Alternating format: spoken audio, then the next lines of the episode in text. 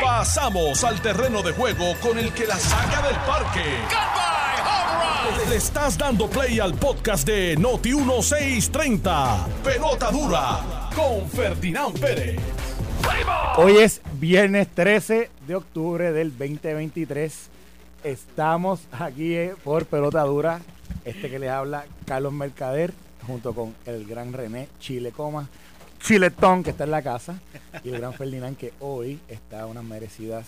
eh, bueno, está que merecida, está trabajando como siempre, el hombre no para. Y ahorita quizás se, se une por ahí por el teléfono. Vamos a estar esta mañana aquí en el programa Pelota Dura discutiendo todas las noticias, todo el diario de Puerto Rico, todo lo que usted quiere saber y lo que usted no sabe, que aquí se va a enterar por primera vez de, de lo que está pasando en la política en Puerto Rico. Eh, hoy, eh, no sé si estuviste tú anoche en el Choliseo en el lanzamiento del disco de Bad Bunny. Mi hija estuvo por ahí. Tu hija estuvo por allí. Sí. Pues Bad Bunny ahí llenó el coliseo allí eh, con su lanzamiento del disco nuevo.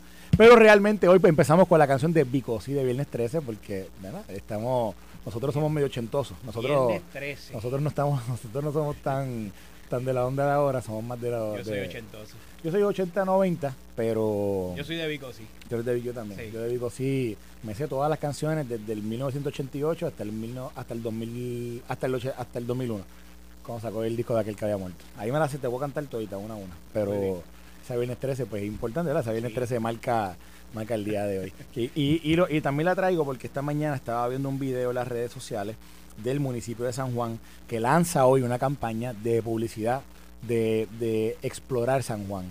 Y, entonces utiliza la letra de Viernes 13 para invitar a la gente a, que vayan a la ciudad de, San Juan y la, y la conozcan y la, y, la disfruten. Así que eh, con eso, con esa antesala, comenzamos hoy. Usted está escuchando el programa Pelota Dura por Noti 630, Noti 94.3.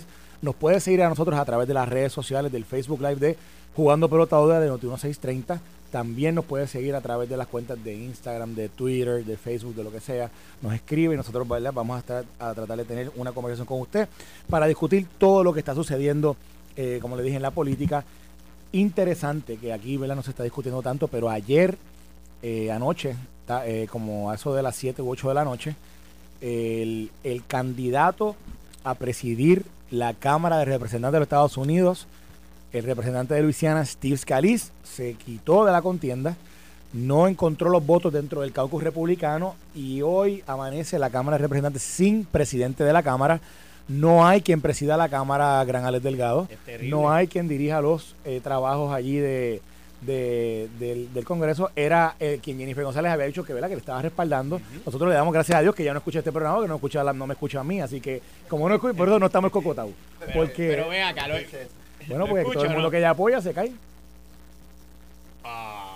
Todo el que ella apoya, ¿sí o no? repite eso, repite Porque eso. todo el que ella apoya se cae, pero Bueno, tú no lo has la- visto. No es la primera vez. No es la primera con vez. El, eh, él llegó a ser congresista, George Santos. Él es congresista. Él es congresista, Él es ¿verdad? congresista, sí. Y ella lo apoyó. y lo apoyó y ahora está en ese lío que él está tiene un caso en Sí, contra ahora mismo y, caso. y- y está por, está por ahora tiene como 10 contrincantes en contra Y ya, que está por renunciar así que O sea que, vamos a ver que tú lo que Vamos estás diciendo es que todo el que Jennifer apoya lo, le cae el viernes bueno 13 va de encima. 2-2 va de 2-2 De no, 2-2. de 2-2 ahí, sí, Invicta, no, invicta. sí. pero no pero en el tema de Scalise es bien interesante Ven acá, Carlos, ¿qué es lo que está pasando? ¿Cómo, ¿Cómo él toma esa decisión? Porque la realidad es que todo el mundo estaba viendo que, que podía llegar a ser y, y que iba a lograr tener un consenso entre Pues mira, los... Steve Scalise que, que lleva que, que es el Majority Whip es el número 2 en la cámara Sí, eh, Steve Scalise lleva llevan el liderato ya un buen tiempo pero no logró convencer al, a los 217 republicanos que él tiene que convencer. sí. No tiene los 217 votos.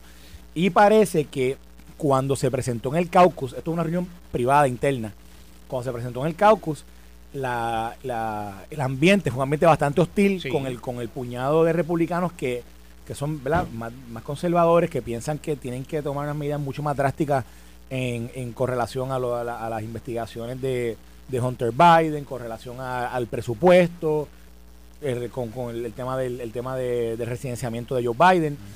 Y entonces comenzaron toda esta serie de ataques. Bueno, incluso imagínate, esta mañana en Twitter yo creo que fue, yo no creo que fue bien temprano, yo no me acuerdo a qué hora fue que yo, yo posteé esto, porque como, no sé, fue a las 5 y media, 6 de la mañana, que yo estuve leyendo una historia, porque incluso hasta trataron de, trataron de sacarle a, a Steve Scalise en un momento dado que él tenía algún tipo de relación con el Aya Duke. No sé si a quién es el Aya Duke, pero, pero con David Duke. David Duke es esta persona que es conocido en, eh, en los Estados Unidos. eh, dentro- él era un demócrata que se convierte en republicano, que después se transforma en republicano, pero originalmente fue, fue eh, representante estatal allá en Luisiana y era representante del Ku Klux Klan. Eh, él tiene una transición política, pero siempre fue... Y entonces viene y dentro de las cosas que le están sacando a Steve Scalise como para tratar de, de darle golpe a su candidatura es que supuestamente que él tenía algún tipo de relación con este hombre, con, con, con Duke. Eh, finalmente se... eh, Se aclaró. lo acabo- bueno, sí, eso se aclaró hace años, eso, eso lo están tirando a él hace años, pero yo lo acabo, yo posteé en Twitter, eh, en, lo- en X, en- usted puede buscarlo, estoy buscando cuando, a ver qué hora fue que yo lo puse, porque no, no me están subiendo los tweets, no sé qué está pasando, pero Carlos, yo, yo te quiero hacer una pregunta, porque es que desde, desde hace varios días hemos estado aquí discutiendo que Trump ha estado, desde mi punto de vista, manipulando esta. Ah, mira, yo lo compartí a las seis y media de la mañana. A las seis y media. O sea, estoy buscando el arroba Mercadel 1 y es el fact-checking de, de, de todo lo que se alega que Scalise tiene, Tenía de relación con esta Duke, persona. Con David Duke, se llama David Duke. Carlos, ¿qué, qué, cuánta injerencia Trump está teniendo en estas decisiones? O sea, ¿realmente Trump está manipulando esta decisión y quién va finalmente a ser apoyado por ambas delegaciones para poder presidir la Cámara? O sea, ¿realmente hay, ahí hay una, una influencia grande de Trump o no? Bueno, lo que pasa es que Trump apoyó a Jim Jordan, que es el, Sí. que es el representante de Ohio. Él había, él habló con Scalise en un momento dado cuando tuvieron, cuando tuvieron la reunión donde, donde ganó la mayoría del voto Scalise de- en el caucus republicano. Y él le dijo a él, mira, yo voy a ser quien te nomine en la, en el House Floor cuando, cuando venga el, el proceso de la Cuando votación. llegue el momento. Y ahora yo quiero que si por alguna razón tú no te, tú te caes, que tú me nomines a mí. O sea, que digo, Trump está, yo creo que pensando que él pudiera llegar a ser presidente de la Cámara. bueno, Y lo, y lo hemos discutido aquí anteriormente y, y hemos descartado la posibilidad, pero yo creo que se le está abriendo el camino. Bueno, yo, lo- yo lo que quiero, o sea, yo lo que quiero, o sea, lo que quiero traerte ahora mismo es que Trump apoya a Jim Jordan, pero Jim Jordan no tiene el apoyo de tampoco de los 217 votos. Porque puede, puede llevar el mismo camino que, te- que terminó Scalise. Ahora mismo lo está llevando. Ahora mismo, el problema que tiene ahora mismo eh, el Partido Republicano en la Cámara es que ninguno de los candidatos tiene la mayoría del voto. ¿Y, y por qué estamos trayendo esto como primera noticia aquí en este programa? Sí, es que, es que Es estamos- que no hay Cámara de Representantes, no- no- y, y mientras no se decía el presidente de la Cámara, Oye, no hay trabajo, no hay aprobación de proyectos, no hay, no hay extensión del presupuesto, no hay o sea- discusión del tema de Israel, no hay discusión de ninguno de los temas. Snap to snap, ol- snap, to snap, olvídese Debemos de olvidarnos de eso todavía. no- o sea, no hay nada de eso. sí. Entonces, obviamente, mientras los días pasan, se, se vuelve un tema mucho más complicado, una, hay, una, hay una urgencia grande dentro de lo que es el gobierno, el gobierno federal en general, porque una, la rama, una rama importantísima, ¿verdad? De la, en el proceso legislativo está inoperante. Y inoperante, y no, no tan solo eso. Usted sabe que el tercero en mando, ¿verdad? El tercero en, en la, en la En la escala, en en la- la, escala en la- de la jerarquía de poder. Sí, en los Estados Unidos es el presidente de la Cámara. así es. Y ahora mismo esa persona no está. Mira, yo, te digo algo, Carlos, y lo veo desde este punto de vista, porque este señor Trump eh, para todo tiene una estrategia. y hay que reconocerle que, que es un estratega de primera clase. Yo creo que él está manipulando esta situación, número uno, para poder utilizar la investigación que se lleva a cabo en contra del hijo del presidente Biden eh, y poder también utilizar el poder que tiene, y ya tú muy bien lo has dicho, en la, en la escala de jerarquía, este sería el- el- la tercera persona más poderosa en los Estados Unidos. Y me parece a mí que él está tratando, no solamente, si no logra él ubicar una persona que sea de su entera confianza y que él pueda manipular, él va a ser el candidato y él va a ser la persona que va a presidir la Cámara. Y yo lo veo encaminado a eso, Carlos, Yo- mira. porque él quiere tener el poder de, de poder descarrilar y negociar las investigaciones que hay en contra de él y, lo- y el juicio que se está llevando en contra de él. Esto te lo aseguro, este señor es un estratega político y es eh, yo te diría, bien manipulador. Está manipulando esta situación desde mi punto de Yo, vista. yo no creo que, yo no creo. Yo, lo que sí Trump, lo que hay, hay un artículo bien bueno esta mañana en politico.com que el que la quiera leer lo puede ver, que habla sobre la, la interacción de Trump con toda esta controversia. Y habla y dice, ¿verdad? Que él, eh, que aunque si él, él ha sido vocal en, apoy- en apoyar a Jim Jordan, Sí. él no necesariamente se está metiendo A él buscarle de los lleno. votos. No, bueno, lo que pasa es que está muy cerca del proceso eleccionario. Sí. Y él tampoco. Él este es un tipo que juega, o sea, él juega para él, no juega No, para este nadie. tipo juega para él nada más. Entonces- lo hemos visto así. Entonces, entonces, si él entra y por alguna razón se ve que pierde en el proceso, que ya de por sí cogió un golpe, le quita fuerza. le- él, él- él piensa que le va a quitar fuerza. Entonces, así que él no va, él no quiere. Al final del día él lo dice, bueno, lo que me ayude, lo que me apoye, lo que, lo Sí, que, lo, lo que me lo le convenga a él. Si no me conviene, no papá, no güey José, yo no lo voy a hacer. Entonces yo creo que eso es lo que está pasando. Sí. Por otro lado, por otro lado, yo creo que Donald Trump aquí lo que, lo que, la- lo que se está jugando aquí un poco es el identificar quién está con él de el saque. Esto para él él, se- él está sentado en la grada, está mirando los que están hablando, vociferando y quienes apoyan a unos y otros. Él ahí sabe más o menos también Sí. quiénes los están apoyando a él. Por eso fue que también él tomó postura, para él ver quién eh, del saque iba a estar con él. Y bueno, y se dio cuenta, no tiene toda la cámara, la cámara apoyó a Scalise. Yo creo que yo creo que sería injusto también decir que, que fue por, por un voto anti-Trump que, que, que cogieron a Scalise. No, no, no, creo. Scalise lleva mucho Sí, tiempo en la cámara, es un tipo lleva- bien respetado, también es conservador. gente, él tiene su gente. Ahí, tú sabes una de las cosas, mira, para que tú veas cómo es este, cómo es esta competencia, para que ustedes vean que dicen que no, ¿cómo es que dicen que no hay, no hay peor cuña que el propio palo? Eso es así. Pues esto era, una, esto era una carrera interna entre Jim Jordan y Steve Scalise. Ustedes saben que una de las cosas que descarriló a Steve Scalise en términos de que sus, corre- sus correligionarios le dieran el apoyo, que aparece que en, lo- en los informes de campaña que tanto Google como Facebook le habían dado dinero a él, le habían, le habían, este, lo habían a apoyado en su campaña. campaña. Y, y para efectos de los, de los, de los bien de ultranza, del, del Freedom Caucus, Sí. pues que ah, no, Big Tech, o sea, ellos le llaman Sí. Big Tech, la- las compañías grandes de tecnología, lo están apoyando, pues no lo queremos.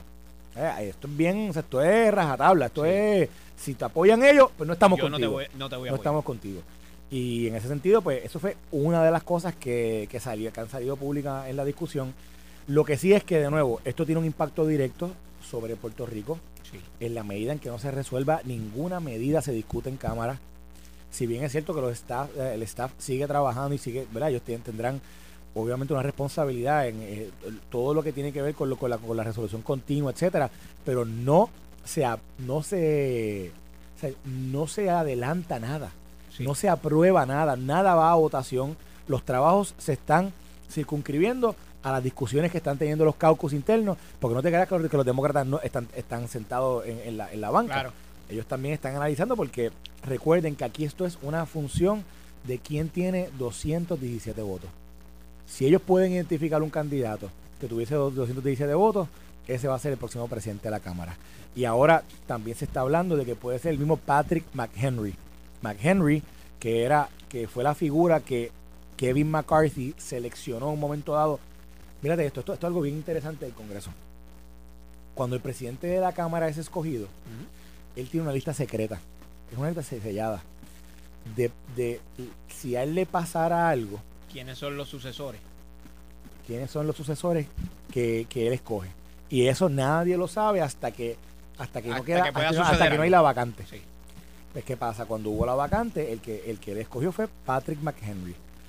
Y cuando y, y Patrick Mc- McHenry que es el pro tempore, Sí. eh, el, presidente de la Cámara pro tempore actual. Es la persona que, que Que él- está ahí actuando mientras tanto suceda algo diferente. Pues ahora, Chile, ahora lo ahora la discusión es ver si él puede, puede ser un candidato que por lo menos tenga la capacidad de alcanzar el apoyo de esos 217 votos. Y aunque yo creo, yo creo que está un poquito complicado, porque honestamente el, el, el apoyo, o sea, el apoyo que él tiene, eh, realmente yo creo que él se, él se ve muy cercano a Kevin McCarthy. Sí. También hay otras personas que están buscando que es el mismo Kevin McCarthy que vuelva a tratar. Así que está interesante, está interesante y, y- y complicado. Yo, yo sigo pensando que Trump está manipulando y que tarde o temprano lo tendremos de presidente de la Cámara. No, no, no, no, no, a él no le conviene. No, no, eso no, eso no, eso no va a pasar. Ahí sí que te digo yo que como dice José Coscuyuela, na, na, na, na, na, na, na, porque eso no va a pasar, ahí sí que eso no. Eh, él, él, ese se expondría demasiado. Este, por otro lado, por otro lado, y no sé si aquí esto se, se ha discutido, pero, pero tú y yo lo hablamos fuera del aire, yo creo que es importante que la gente lo sepa. Ustedes saben que la semana pasada discutimos con Ferdinand el pliego acusatorio contra Bob Menéndez. Sí. Discutimos el pliego acusatorio contra Bob Menéndez, pues Lo enmendaron. Sepan, sepan que la Fiscalía Federal anoche, ayer, enmendó el pliego acusatorio Así y es. le añadió cargos criminales adicionales al pliego. Chile, ¿cuáles son? Bueno, le ha, le ha añadido un cargo por eh, tratar de, o- y digo tratar, ¿verdad? Porque esto no está aprobado. Y lo que la fiscalía está diciendo es que eh, Bob Menéndez eh, se per- trató de personificar un representante de una nación extranjera en- ante el gobierno de los Estados Unidos. Y me explico. Eh, si usted es un eh, legislador, usted es un congresista, le está prohibido poder representar cualquier nación o cualquier interés de otra nación ante el Congreso o ante los Estados Unidos. Y esa prohibición eh, es la que están acusando a Bob Menéndez también, se ha enmendado la acusación para que se incluya un cargo por personificar o representar el gobierno de Egipto. Carlos. Bueno, tú sabes que, ya- Eso que la- es una que cosa increíble. la acusación original, la acusación original tenía, o tiene, perdóname, tiene, a- tiene a- ahora mismo, a, creo que son dos ciudadanos, uno, un ciudadano de Egipto, que era el que estaba entregando los lingotes de oro Sí. y sé qué más a, a Bob Menéndez. Pero entonces, eh, ahora, ahora, lo que hicieron fue, hay una, hay una ley, hay una ley que se llama la ley FARA, ley, le- déjame ver si la, si la encuentro, porque, ah, mírala aquí, mírala aquí, mírala aquí. Se llama, ellos encontra- en, en, en los Estados Unidos, está esta ley que se llama Foreign Agents Registration Act. Que es como decir un cabildero. Pero, para, para, pero bien similar a la ley de los cabilderos en Puerto Rico. Tú no, no, tienes no, no, que pero es registrarte. distinto, pero esta, es que esta es distinta que, un, que, la, que, que la, que la que le aplica un cabildero regular, y te explico por qué. Tiene que ver por el, el tema de foráneo. Y esta ley pasó en el 1938 y, y fue porque en aquel momento el- eh, los nazis te- eh, tenían Agentes agentes que- metidos en todas que- partes. que difundían la propaganda nazi Así es. y lo hacían dentro de Estados Unidos. Entonces lo hacían dentro del Congreso.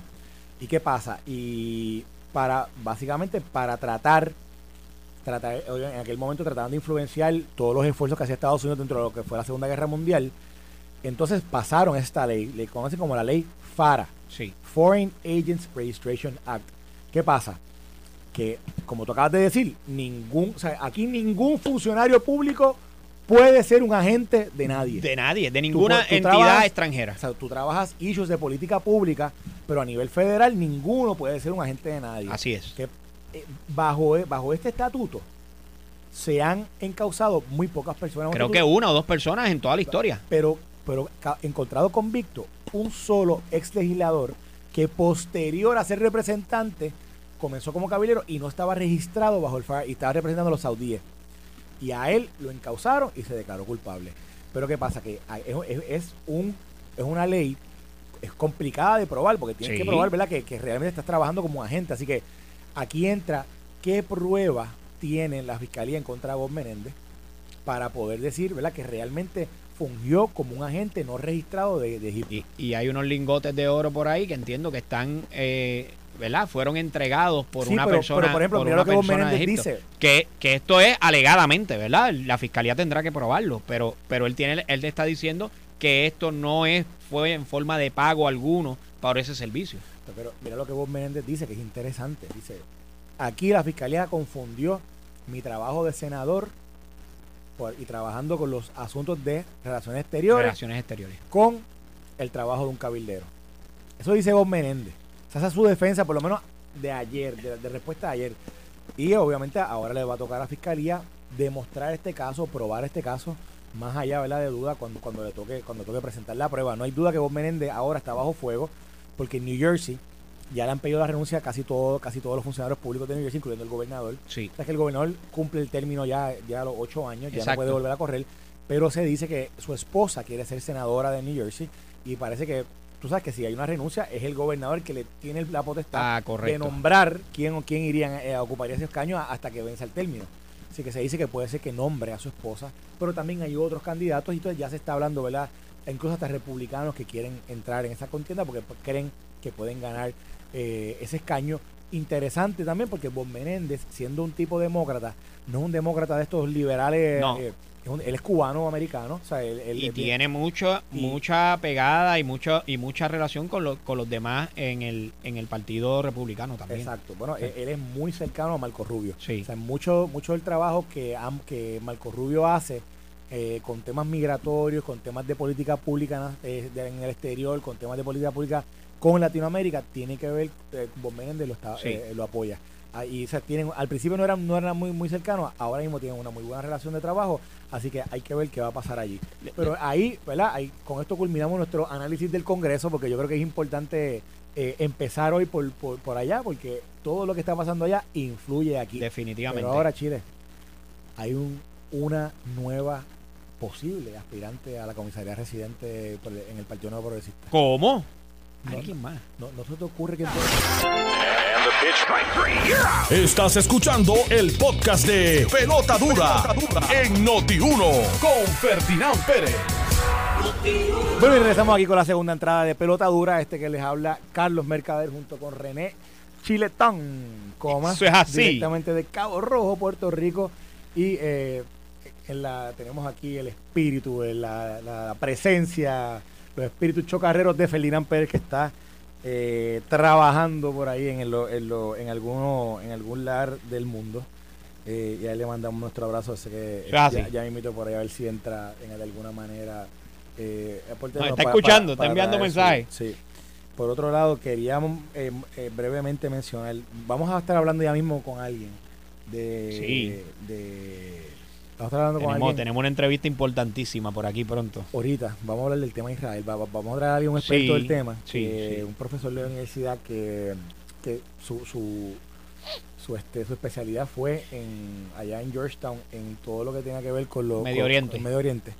Él, buen, buen amigo, lo conozco hace muchos años y va- lo llamé, le pregunto, es un tipo bien conocedor de todo, de todo el, todo lo que sucede por allá y ahorita lo vamos a tener, pero antes también vamos a tener a alguien que, que de la casa, que a ver si, si está llamando por allá mismito para entrar eh, a, a estar discutiendo un tema que ayer estábamos hablando aquí. Ah, espérate, y le tengo una nueva, a una nueva candidata para la comisaría residente. Chan, chan, chan, chan. Pero no lo voy a decir ahora, lo voy a decir ya mismo, porque, Ya porque mismo. la que es, cuando lo diga, y me dicen que está haciendo las, me dicen que hay movimiento en el bullpen. Hay duro. movimiento en el bullpen. Sí, Carlos, tan desesperado está el PNP No, que están buscando candidatos en todos lados. Eh, no aparece un candidato que quiera correr bajo la insignia del no, PNP. no. O sea, Eh, hay- hay- Pablo los tiene temblando. O sea, así de difícil está la situación para el PNP eh, en estos momentos. No hay candidato para la comisaría residente. Mira, que Pablo Mira. lo tiene temblando.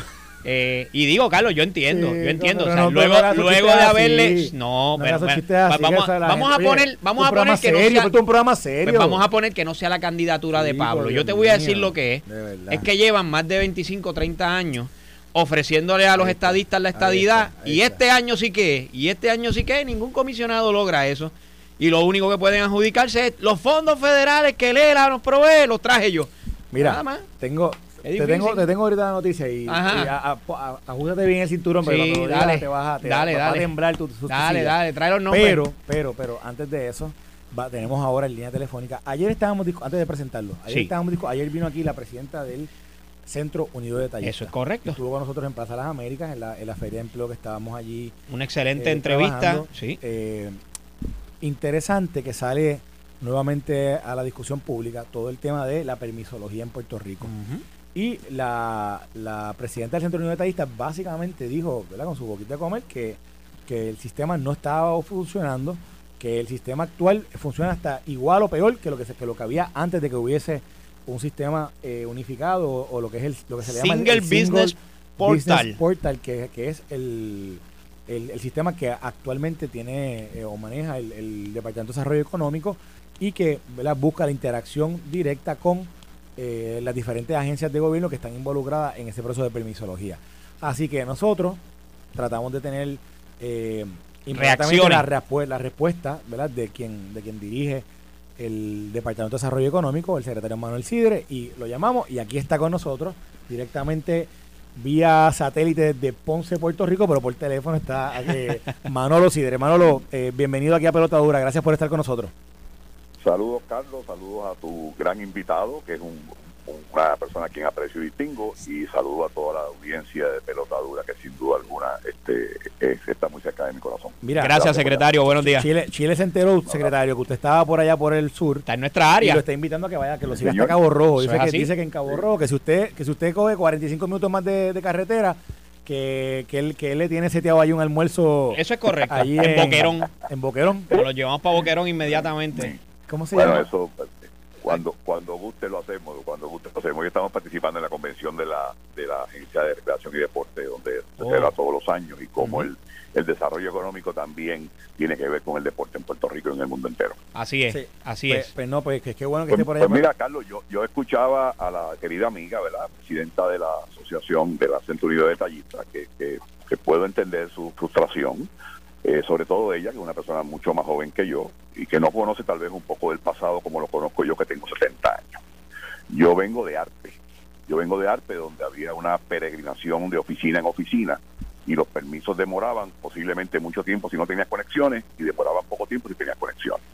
De ahí surge el SPP, un esfuerzo del gobierno sin entrar quién lo hizo quién no lo hizo, que obviamente se hizo con toda la intención de agilizar el proceso, pero no se invirtió la suficiente cantidad de dinero para poder agilizar el proceso. Llego yo a este entorno donde yo dirijo 10 programas, cuatro agencias adscritas, 540 empleados, 300 millones de dólares de presupuesto, industria foránea, industria local, entre otras juegos, y pertenezco a 44 juntas y dirijo 12 de ellas, donde sin duda alguna pues hay que hay que atender con alta prioridad no solamente el tema de permiso, el tema de incentivo, el tema de agilidad, el tema de competitividad, el tema de desarrollo económico, el tema de atracción de negocios, el tema de retención de negocios, en fin, un sinnúmero de situaciones que se atienden. Sin embargo, los permisos para nosotros han sido de alta prioridad. Es, es así que el señor gobernador nos dio mano libre, mano libre financieramente y de recursos humanos, para hacer por primera vez en la historia del SVP una transferencia completa de toda la data a una nueva plataforma que próximamente estaremos anunciando. Esa nueva plataforma no pretende resolver el problema de los 57 permisos que hay, pero sí pretende agilizar los dos más comunes que causan el 80% de los problemas. ¿Cuáles son esos dos más comunes, Carlos? Número uno es el permiso único ministerial, que no es otra cosa para nosotros que tenemos unos añitos, el permiso, el permiso eh, eh, de uso. El permiso de uso, ajá. que es uno de los problemas grandes que tiene, y el permiso de construcción, que ellos dos son el 80% de los problemas. Esa nueva plataforma, Carlos, va a permitir que el usuario, número uno, accese todos sus documentos a través de Ideal. No tiene que ir de agencia en agencia. Número uno. Número dos, usted puede, una vez usted llene y complete todos los campos de la solicitud, el sistema, si lo hizo correctamente, el sistema debe de proveer una información tan rápido como en 48 horas. Número tres, si usted tiene que pagar como tiene que pagar para, los permisos que se otorgan en Puerto Rico, en esa misma plataforma hay un, hay un botón de pago que no tiene que hacer un cheque o hacer una transferencia o ir su ATH o ir su ATM o donde quiera que vaya a hacer el pago. Y cuarto y no menos importante, ese sistema que antes no pasaba, le permite a usted decir, voy a empezar a trabajar con esto hoy y mañana lo completo sin que se le borre la información como está ocurriendo hoy. Secretario, pero, ¿dónde, están los retos? Porque, por ejemplo, yo la, la mira, mira, la presidenta viene aquí al programa y habla y dice eso. Entonces, obviamente la gente que está que está escuchando dice, bueno, pues entonces, ¿qué, qué, qué algo algo algo no, es, no se está llevando a cabo correctamente? Porque si ella dice esa, esa queja tan contundente, pues ¿dónde es que hay un reto? Bueno, yo, yo creo, como te dije al principio de, mi, de la entrevista, yo creo que yo puedo entender su frustración porque yo he sido parte de ella en un momento dado de mi vida.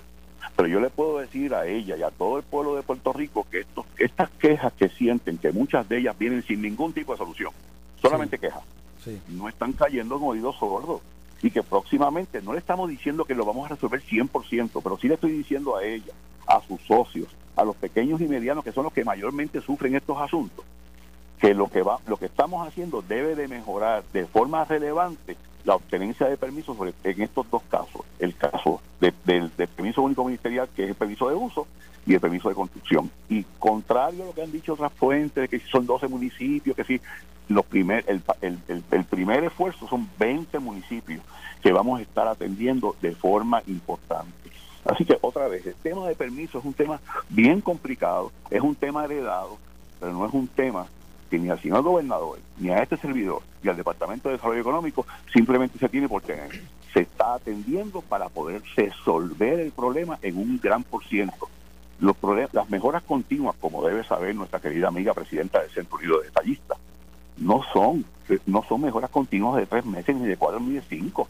Las mejoras continuas en los negocios, en las oficinas, en los procesos, son compromisos de siempre. Así que lo que estamos haciendo hoy posiblemente evolucione el año que viene. Pero esa es la idea, que, que mantengamos mejoría constante. Secretario, ayer, ayer mientras entrevistábamos a la directora, eh, parte de lo que pude recoger Dos de las preocupaciones mayores era que ella dice que la, la, manera en que se difunde la información, más bien como un proceso educativo para que las personas puedan utilizar el sistema, que eso no había tenido la acogida o, o la pegada necesaria. Y número dos, otra cosa que pude recoger era que ella eh, entendía que muchas personas eh, no utilizaban el sistema o no tenían la educación para utilizar el sistema, particularmente las personas de edad avanzada y usted nos está diciendo que próximamente va a salir una nueva plataforma, eh, su oficina o el departamento van a tener un programa de educación para poder difundir esto en todo Puerto Rico y que todas las personas puedan tener acceso a esa información? Carlos, no solamente mi oficina. Este proyecto empezó en marzo del 2022. De allá para acá, nosotros hemos convocado a todos los gremios, los contratistas, los ingenieros, los arquitectos, los industriales, para que ellos mismos nos arrojen luz de cómo podemos ser más ágiles y más y más certeros. Y eso incluye un sistema no solamente de información one to one, un sistema de información en línea, con gráficas que enseñen, con pasos sencillos, para que precisamente el problema no es el adulto mayor, el adulto mayor no es el problema en el permiso, con el mayor respeto de la señora presidenta de la, del, del, Centro de Detallista.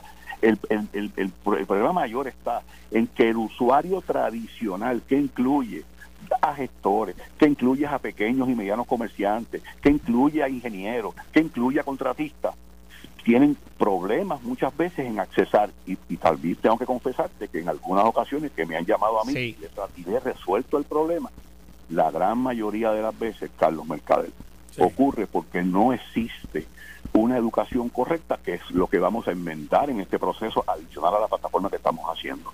Y, una, otra vez, y una pregunta, pero una pregunta, secretario. A nivel legislativo, se habla tanto, ¿verdad?, de que, que se está, que se sobrelegisla en Puerto Rico en todos los temas.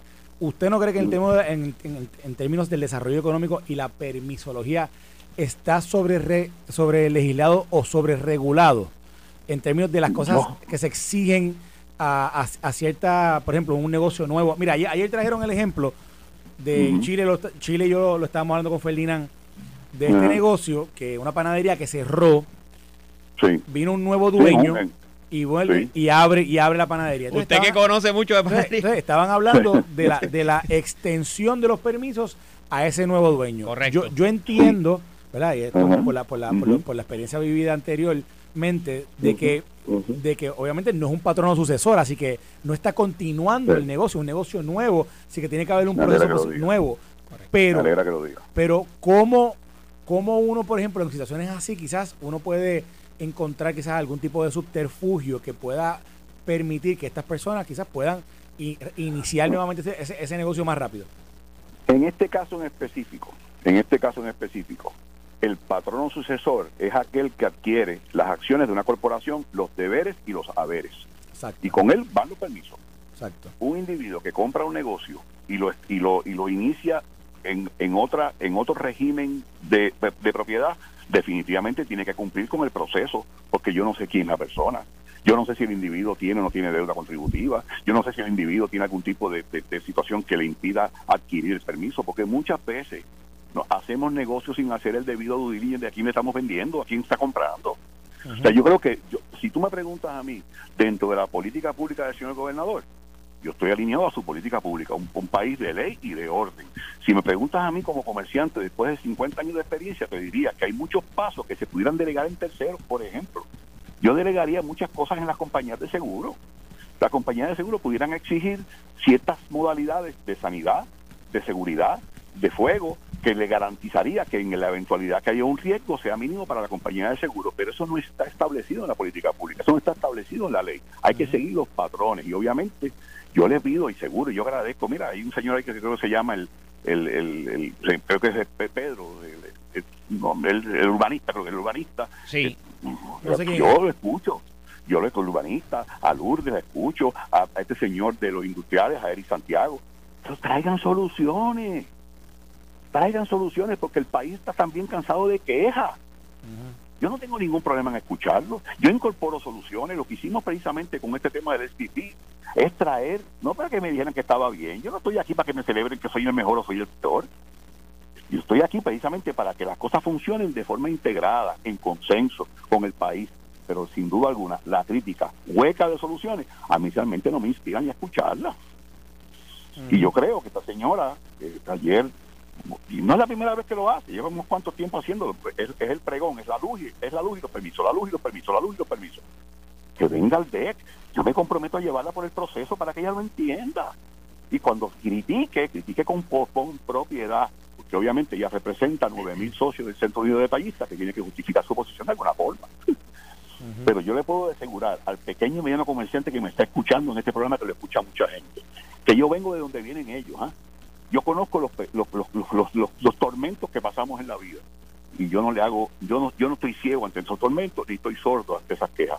Estamos trabajando para traerle a Puerto Rico un mejor sistema de permisos, no 100% como yo quisiera, pero sí un mejor sistema de permisos de que yo heredé cuando llegué. Eso se lo aseguro al pueblo de Puerto Rico. Secretario, eh, Chilecoma nuevamente por acá. ¿Cuándo, ¿Cuándo podemos esperar o cuánto tiempo podemos estar esperando el, eh, esa parte educativa que usted menciona y que en efecto muchas personas cuando llaman dicen, mira, es que no, no tengo el acceso o no tengo la manera de, de, saber cómo utilizar el sistema. Y usted muy bien ha mencionado que va a involucrar también a las asociaciones y lo aplaudo eso porque yo sé que hay muchas de las asociaciones, particularmente la Asociación de Constructores, los arquitectos, que estarían dispuestos, exactamente. ¿Cuándo, ¿cuándo, ¿Cuándo podemos esperar eso? Nosotros estamos listos ya. Ok. Eh, que es la Oficina de Tecnología de, de Tecnología de Gobernadora. Correcto. Pidió unas semanas para validar la seguridad del proyecto, porque ante todos estos eventos que están ocurriendo, claro, entiendo. la ciberseguridad cobra, cobra relevancia y tenemos que esperar por ese tiempo.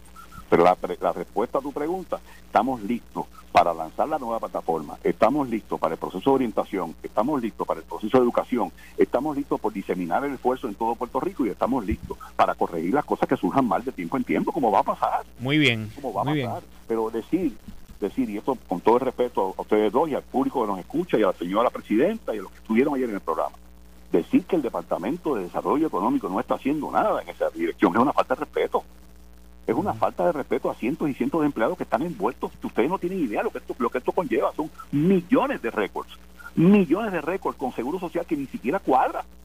Wow. Yo creo que es importante que el país lo entienda, de que esta administración está comprometida a hacer las cosas bien.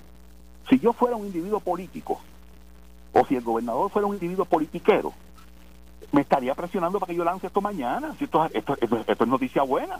Pero ¿qué me dice el gobernador? ¿Y qué, ¿Y qué acepto yo como bueno? Vamos a hacerlo cuando estemos preparados y estemos bien y podamos ofrecer un cambio relevante. Eso es responsabilidad, no es politiquería y yo no me presto a eso.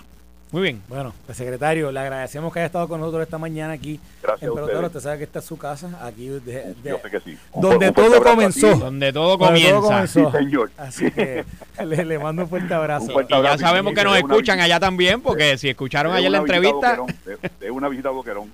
Muy bien. Bueno, eh, eh, de la, del, del, almuerzo que, que, llevamos hablando hace como 200 años, pues bueno, ah, eso es así. Y ahora tenemos quien lo pague. Que ah, exacto. Ya, vamos, vamos para allá, vamos para Boquerón. Pues Muy bien. Pues, pues, vamos a cogerlo. Secretario. Un abrazo grande. Nos vemos, secretario. Hasta luego.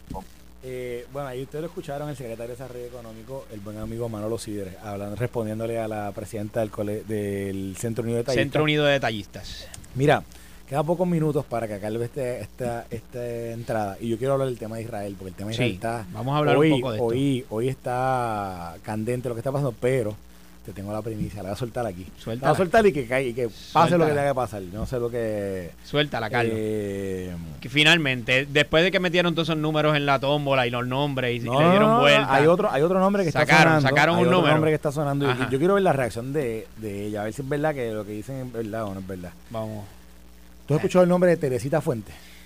Teresita Fuentes, sí, Teresita Fuentes, sí es la misma que, que recordaremos, fue secretaria de Hacienda en Puerto Rico en una ocasión. Correcto. Eh, creo que en el 2017 fue. eh, no, no, 2018 19. 18, 19, sí, y fue, eh, ¿verdad? Reconocida, muy buena, muy buena CPA. Creo que trabajó también con Ana Geméndez, este, dirigía una, una división allí o, o un área, fue eh, profesora allí. Eh, eso es lo que yo recuerdo. Resume tiene. Resume tiene, Resume tiene, está claro, sí, está sí. Pues y nada, si es una puertorriqueña pues- dispuesta a trabajar pues- por Puerto Rico, mejor todavía. Pues está, se está por ahí sonando también su nombre. Ya que parece, Para comisionada parece que residente. Larry- parece que Larry Selhammer está colgando los guantes. Pues, pues este, parece que para digo, vamos a ver, no sé, eso me lo, eso lo están hablando en algunos, algunos este, lugares. Veremos a ver si de verdad eso, eso coge tracción o no coge tracción. Y, y a ver cómo ella, como si realmente ella está haciendo las movidas que me dicen que está haciendo. Porque me dicen que se está moviendo, eh, que está, que está haciendo sus llamaditas, está haciendo Ajá. su, su sondeo, a ver cómo, cómo le va. Así que vamos a ver. Teresita Fuente, que a quien respeto, admiro y quiero muchísimo, porque trabajé con ella mano a mano. Sí, se- Eh, y es excelente ser humano, excelente profesional. Veremos a ver si de verdad eh, es cierto o no es cierto que está por ahí. Pues mira qué bueno. Y sería una- yo pienso que sería una excelente candidata, pero vamos a ver. Este, Bueno, ya que el PNP no tiene, no tiene candidatos, este, deben de estar buscando. Tranquilo, chico. Por eso yo te digo que tranquilo. en su momento saldrán los candidatos que tengan que salir. Eso es lo mismo que yo te contesto cuando tú me preguntas dónde están los candidatos del Partido Popular para gobernación. Yo te digo tranquilo. No, no, yo, no, no, no, no, no, yo reconozco, que no, no, no, yo reconozco que usted tiene, no, yo reconozco que usted tiene una guagua escolar de candidatos, Sí, yo lo sé. Hay. Eso yo lo, no, no, usted, tiene una guagua escolar. igual que cuando Lo que tú me pasa es que no tienen presidente, no tienen presidente de la clase. ¿Cómo que Así no? que, no, Nosotros tenemos un presidente no, partido, está trabajando, está en la. Bueno, calle. tú, Chile, que está saliendo, pues, espérate, Ajá. que está saliendo Dime. por ahí públicamente que supuestamente que hasta David Bernier lo están tratando de rescatar, un hombre que estoy seguro que él no va para ningún lado. Porque Pero no- cuando o sea, tú no dices quiere, no, rescatar, rescatar no hay que rescatarlo de ningún sitio. Perdón, David no, no, rescatarlo a él, no, profesional. él que rescate a ustedes. No, Él que lo a ustedes. Y, y fíjate, tienes toda y razón, él fíjate, hay que rescatarlo, David Bernier. David Bernier es un profesional excelente. Aspiró en una ocasión, no tuvo el favor del pueblo en ese momento, pero no deja de ser una persona relevante dentro del Partido Popular. Claro que lo es. Y si decidiera volver a aspirar, tiene las puertas abiertas porque ya hizo el trabajo en una ocasión. Así que, oye, bienvenidos. Todos los que quieran trabajar por Puerto Rico, bienvenidos son. Así que, pues vamos oye, a ver, vamos a ver porque y cuando tú dices rescatar a Puerto Rico, sí, fa- hace falta rescatar a Puerto Rico. Lo ha dicho Jennifer, que va No, por mal yo- camino, yo- hay que yo rescatarlo. creo- Yo creo que Lo dice tu comisionada residente. de lo que estamos Eh, hablando en términos de, la candidatura del Partido Popular Democrático. Siempre lo, lo- repetiré, lo seguiré repitiendo. Pienso que el partido no tiene derrotero, no tiene realmente a dónde mirar, no tiene a dónde ir. Nadie ha podido realmente esbozar eh, una, un- una ruta, un camino donde los demás puedan seguir. Creo que en el liderato que ustedes tienen, yo no sé a quién ustedes siguen actualmente, porque realmente no hay nadie. Pienso que sí, que yo sé que hay muchos candidatos, pero ninguno propone nada distinto. Y es- ese, esa es mi crítica. Pero ese es tu issue. En el, en el lado de acá, que, que yo te acepto ¿Qué- el issue del de, de la primaria. En el tema del comité residente, yo no ¿Qué? tengo ningún problema, porque yo estoy Ah. seguro que cuando el candidato que va a salir, candidato o candidata, va, le va, va a ganar. Sí. Pero, pero eso, eso lo veremos más adelante. Esto fue el podcast de Noti1630. Pelota dura con Ferdinand Pérez. Dale play a tu podcast favorito a través de Apple Podcasts, Spotify, Google Podcasts, Stitcher y notiuno.com.